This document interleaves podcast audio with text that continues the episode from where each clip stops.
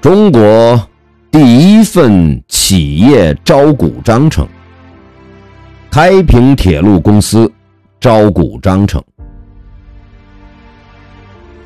一八八七年，清光绪十三年，直隶总督李鸿章为修筑唐山至天津的铁路，指示开平铁路局公开招股。于当年四月十二日，公布了招股章程。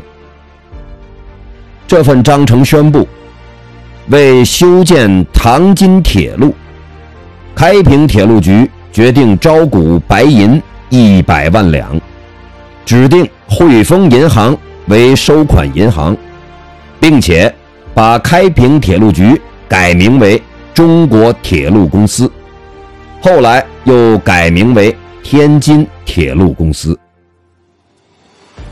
中国铁路公司在外国报纸上刊登广告，宣布修建铁路完全按照商业规矩运作，不办文仪，不搬官房，不请委员，不用差役。